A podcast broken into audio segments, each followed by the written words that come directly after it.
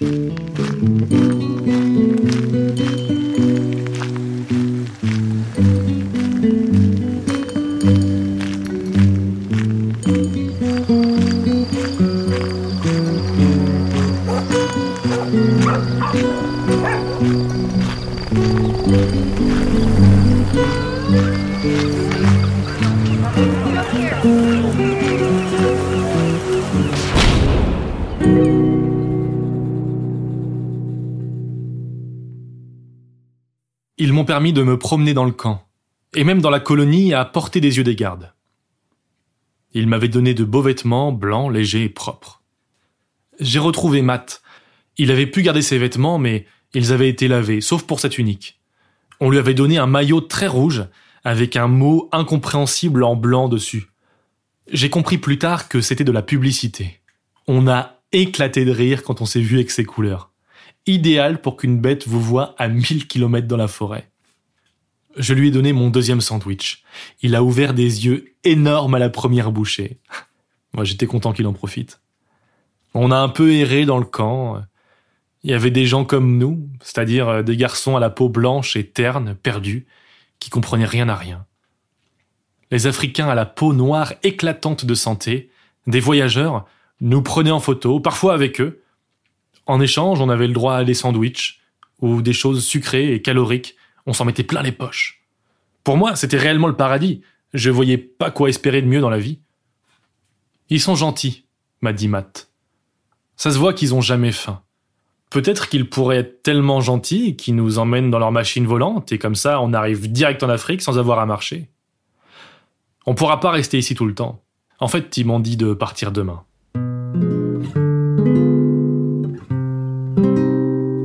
Suis resté silencieux. Moi, si j'avais bien compris, il m'avait dit que je serais mort demain. On a passé la journée à accepter la nourriture. Matt regardait les fusils des gardes. Je savais ce qu'il pensait. Avec ça, c'est festin tous les soirs, sans se fatiguer. La nuit tombait. Au loin, des maisons éclataient de musique et de rire.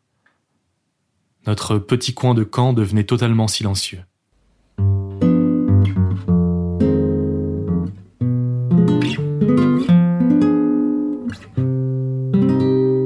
Un homme grand et fort s'est approché du dernier garde et lui a donné quelque chose. Il avait un grand sourire et nous a posé plein de questions. Quand Matt lui a dit qu'il venait de la zone urbaine et, avec un peu de prudence, que oui, il avait mangé des gens, il s'est montré très intéressé.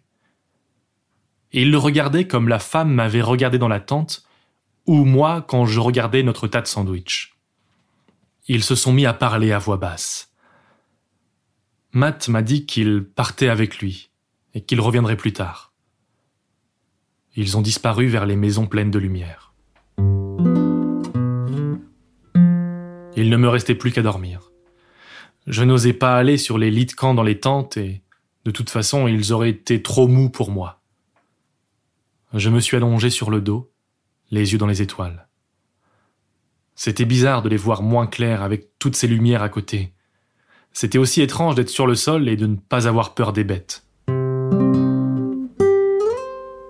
Quelqu'un est venu me réveiller. C'était une fille. Elle était plus jeune que moi, je pense. Je lui ai rien dit, mais c'était une victime de la brûlure. Ses bras étaient longs et très fins, presque sans muscles. Chacune de ses mains n'avait que deux doigts, et l'un de ses yeux ne s'était jamais ouvert. Il n'y avait même pas de paupières, juste de la peau les femmes enceintes qui touchent un objet de brûlure donnent parfois naissance à ces enfants. Ils travaillent aussi dur que les autres, alors dans la plupart des communautés, ça va. Mais c'était bizarre qu'elle soit là, elle. Elle s'est présentée. C'était June. Elle m'a tout de suite posé des questions sur Matt. Je comprenais pas trop pourquoi. Je bafouillais et elle m'a prise en pitié. Elle pensait peut-être qu'on était méchants. June m'a dit qu'elle couchait avec des gens venus d'Afrique. Il venait ici pour voir un monde pas très joli et avoir peur, et elle faisait partie du spectacle. Elle était bien nourrie et protégée ici. Les Africains, surtout les gens du Nigeria, la couvraient de cadeaux. On est rentré dans une tente. Elle voulait s'asseoir sur un lit mou, mais moi je suis resté par terre. Nous avons beaucoup parlé. Elle était très intelligente. Durant toutes ces années à donner son corps, elle n'avait pas seulement pris des cadeaux. Elle avait appris comment fonctionnait le monde. Les livres que je connaissais par cœur dataient des anciens. Le monde avait changé. Je lui ai dit que je voulais rejoindre l'Afrique. Elle rêvait aussi d'atteindre ce monde et elle connaissait les chemins. L'Afrique, c'est au sud. Impossible, de, prendre les machines volantes. Ils ne prennent pas les Européens. On peut y aller à pied, mais il y a une barrière. Ils appellent ça le cercle de vitesse terminale. Un grand cercle dont le centre est au nord de Paris et qui passe un peu plus bas. Pour nous, c'est juste une barrière de brûlure. Une barrière de quelques centaines de mètres, invisible, mais qui nous tue pour de bon. Et bien sûr, quand on s'en aperçoit, il est trop tard. Au sud de la barrière, les gens comme nous ont une meilleure vie. Chaque centimètre de terre est cultivé, paraît-il. Mais la terre produit peu. Donc, euh, peu de gens peuvent survivre. Ils n'aiment pas les étrangers, en fait. Ils les tuent. Mais c'est pour leur propre survie. Après, il y a la mer. C'est le plus gros problème. Pire encore que la barrière de brûlure. Elle est immense. On ne peut pas la traverser en nageant. Il y a trois possibilités. On peut la contourner par l'est. Mais ça signifie passer par l'Italie. Tu sais ce qu'il y a en Italie? Il n'y a plus aucun homme. Les cités des anciens sont remplies de chiens féroces qui font la loi. D'émeutes de centaines de chiens qui recouvrent le pays. Et plus après, c'est la République des Balkans. Ils ont des fusils, comme les gardes ici. Et ils tuent les étrangers. Simplement parce que c'est ce qu'ils appellent le code. On peut aussi la contourner par l'ouest.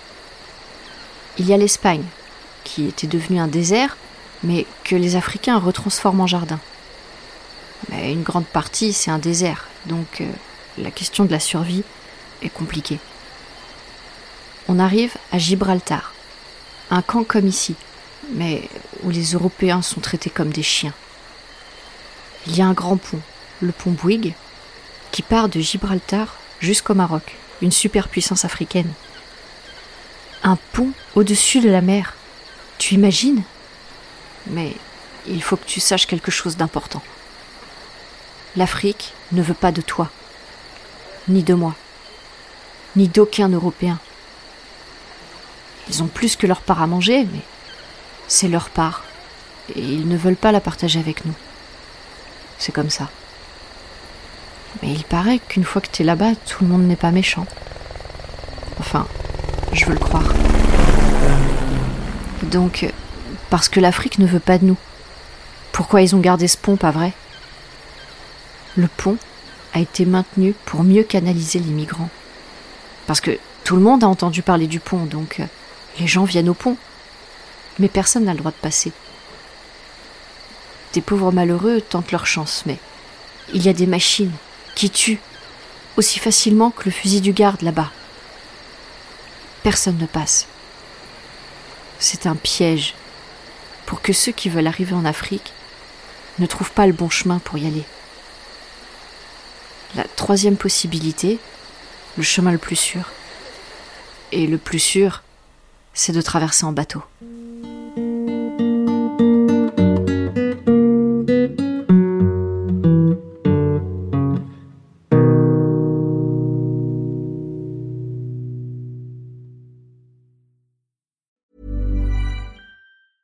Planning for your next trip?